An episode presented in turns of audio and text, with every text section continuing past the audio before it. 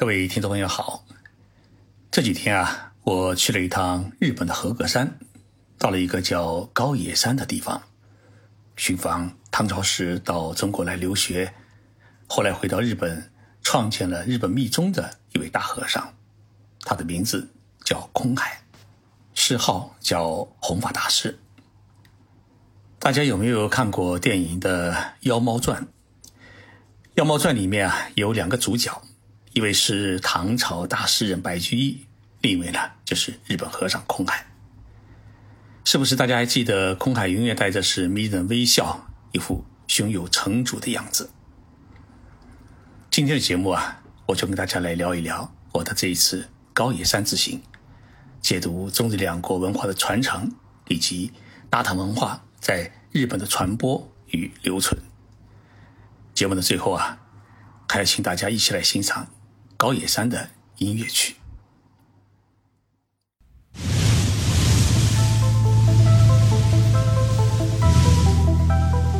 任你波涛汹涌，我自静静到来。静说日本，冷静才能说出真相。我是徐宁波，在东京给各位讲述日本故事。和歌山县距离东京比较远。一早啊，从东京开车出发，经过了静冈、名古屋、京都、大阪，行程六个多小时，呃，到下午啊才抵达和歌山县的高野山。和歌山县是面临太平洋，它其实是属于一个半岛。历史上有两位著名人物与和歌山有关，一位呢是秦始皇时代的方士，叫徐父。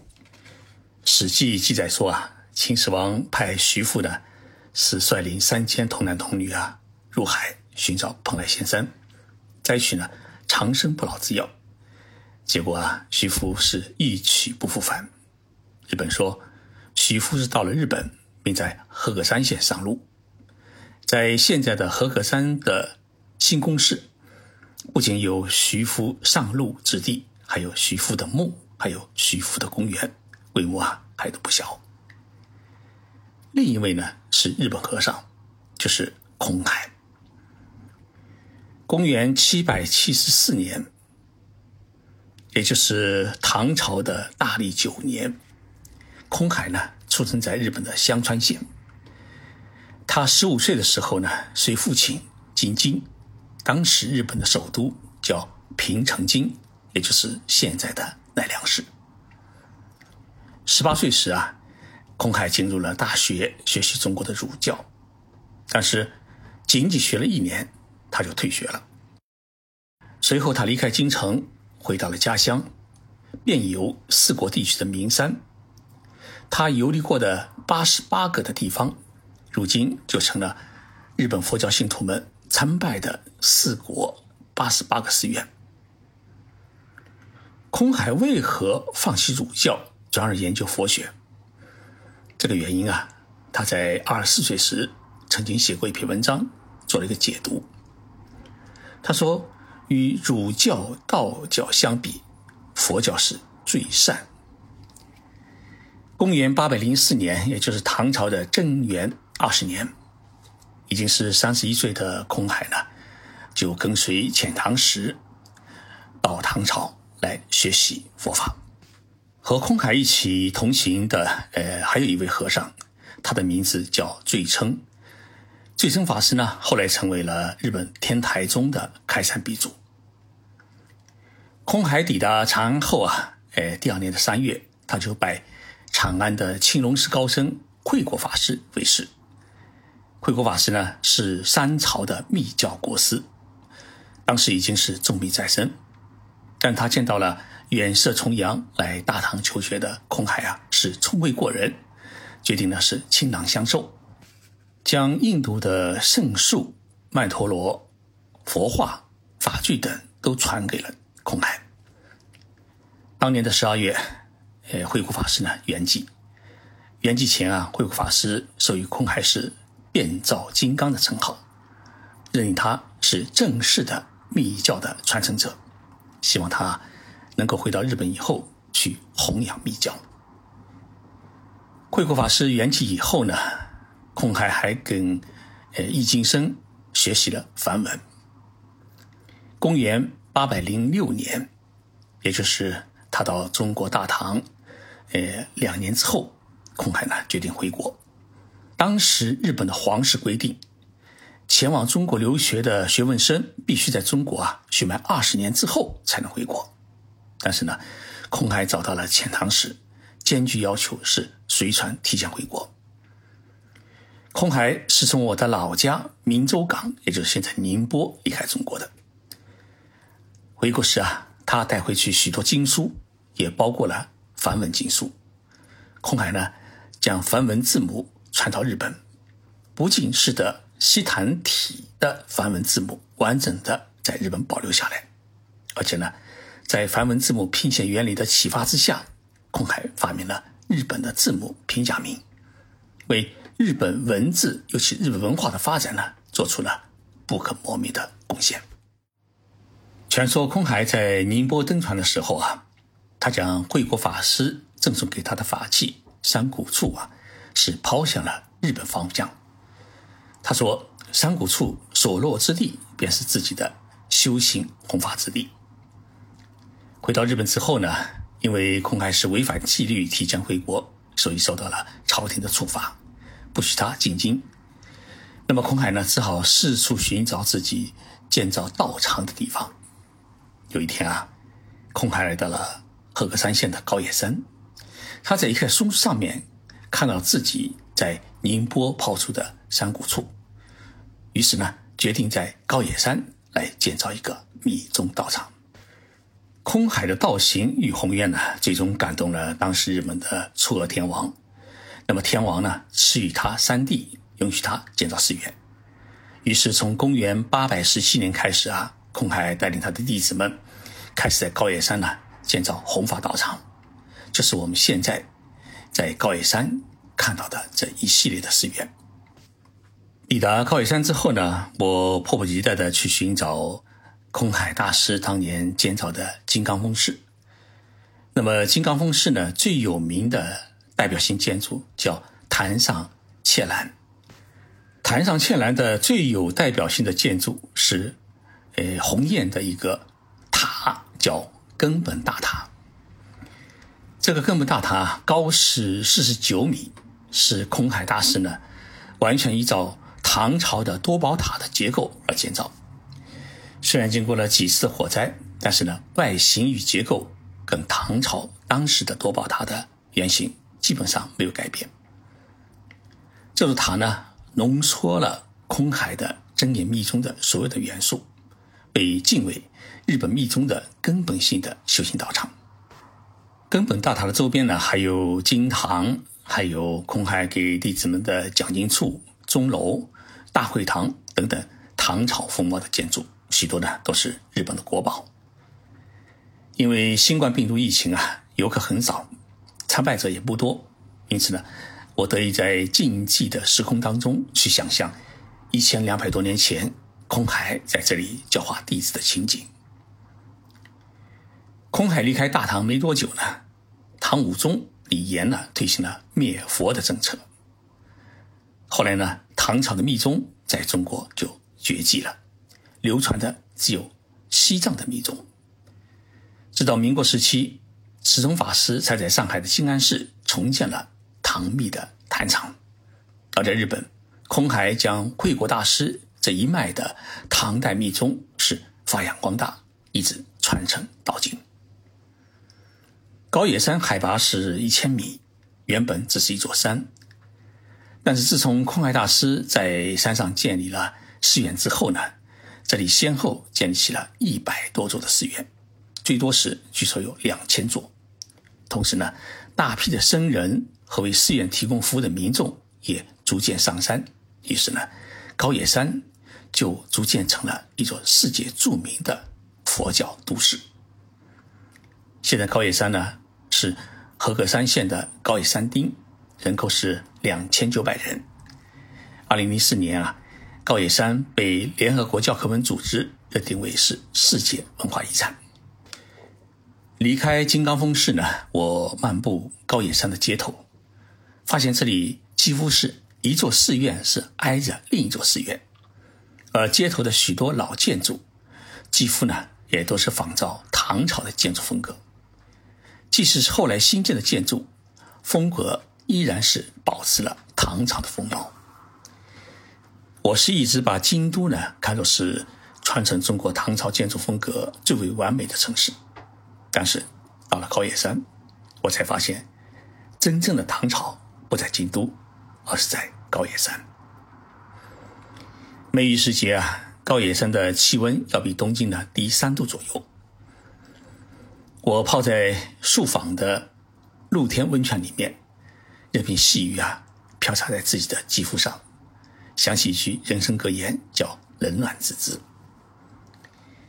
高野山呢，很少有酒店旅馆，多的是宿房。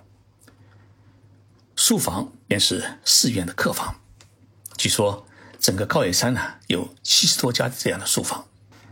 宿房两字怎么写呢？就是住宿的宿。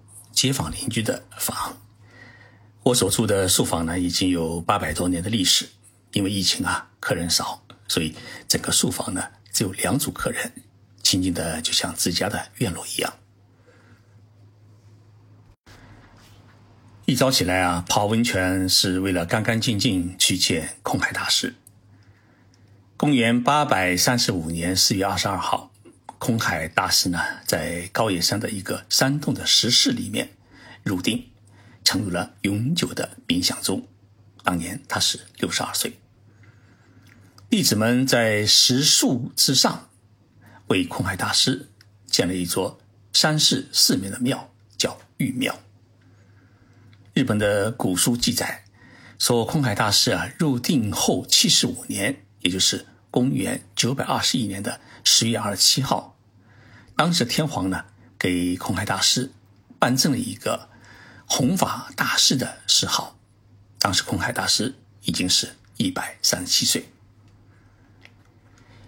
当京都东市住持长老呢，诶，拿着天皇所赐的家章，前往高野山玉庙报告空海大师。当他打开石室之门，看到空海大师呢是端坐在室内，完全。跟活着的时候一样，而且呢，还长出了不少的胡子和头发。于是，长老呢帮空海大师剃去了头发和胡须，为他换上了天皇所赐的袈裟。从此以后，再也没有人打开过这个石室之门。空海大师入定的地方呢，叫奥之院。从根本大塔出发，有一条前往奥之院的参拜道，道上呢都铺着一块一块的石板，所以呢，这一条参拜道叫丁石道。丁石道的全长约两公里，沿途两边都是古老的墓院，据说有二十多座墓院，其中呢有丰臣秀吉、织田信长等战国武将，也有二战时期诶战死的。卫灵塔，还有历代高僧和历代名人。应该来说，这里是世界上少有的巨大的墓院。万众相伴空海大师，可见敬仰之心。而空海大师能匹夫二十万众，足可见其法力之宏大。去拜见空海大师啊，也只能走这一条参拜道。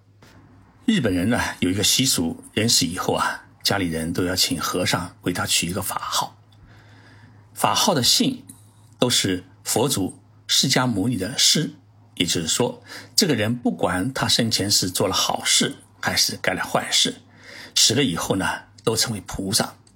那么这一概念呢，与我们中国文化当中啊有许多根本的不同。所以走这条参拜道呢，是需要勇气，因为两边都是墓地。但是，如果你把每一座墓碑都看成是一尊尊的护法的菩萨，那么你就不会感到害怕。参拜道的两侧，除了一座座墓之外，就是参天的古杉树，最大的周长有十多米，三树相连。参拜道的尽头是一座石桥，用三十六块石板铺成，代表金刚界的三十七尊。过了石桥呢，便是圣域。警示牌上面写着：“这里是圣域，不可拍照，不可喧哗，不可饮食，不可玩手机。”这“圣域”两个字怎么写呢？就是神圣的圣，区域的域。那么进入圣域，一面就是空海大师入定的玉庙。我进入玉庙，就听到诵经的声音。看手表呢，刚好是上午十点十五分。来参拜之前呢，我是做了功课，知道玉庙一天最隆重的仪式是供饭。给谁供饭呢？是给空海大师供饭。每天上午的六点半到十点半，不管是刮风下雨、雷电暴雪，在这规定的时间里面啊，都有三名僧人将斋饭呢送往玉庙。这仪式呢，被称为是生生供。已经持续了一千两百多年。诵经啊，是生生供的前奏曲。我在玉庙里面静等了十几分钟，只听到远处传来了木驴声。往门外望去，只见三位圣人呢是抬着斋饭呢虔诚而来，经庙门行礼，然后呢抬上内侍，走的都是直线。在和尚的诵经当中啊，打开。斋饭一碗一碗的移到托盘上面，然后呢，由引礼的僧人是恭恭敬敬的供到祭台上面。祭坛的左右呢，点着两盏持续燃烧了近一千年的不灭之灯，其中一盏呢是平安时期的僧侣，也就是宋朝的时候的一个僧侣叫齐清上人所供奉的齐心火，另一盏呢，哎，这是第七十二代天皇。白河上皇所供奉的白鹤灯。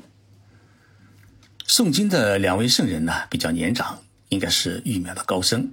整个诵经的过程呢，长达四十五分钟，他们一直不停的在念。可以看出啊，高僧对于空海大师无限的敬仰。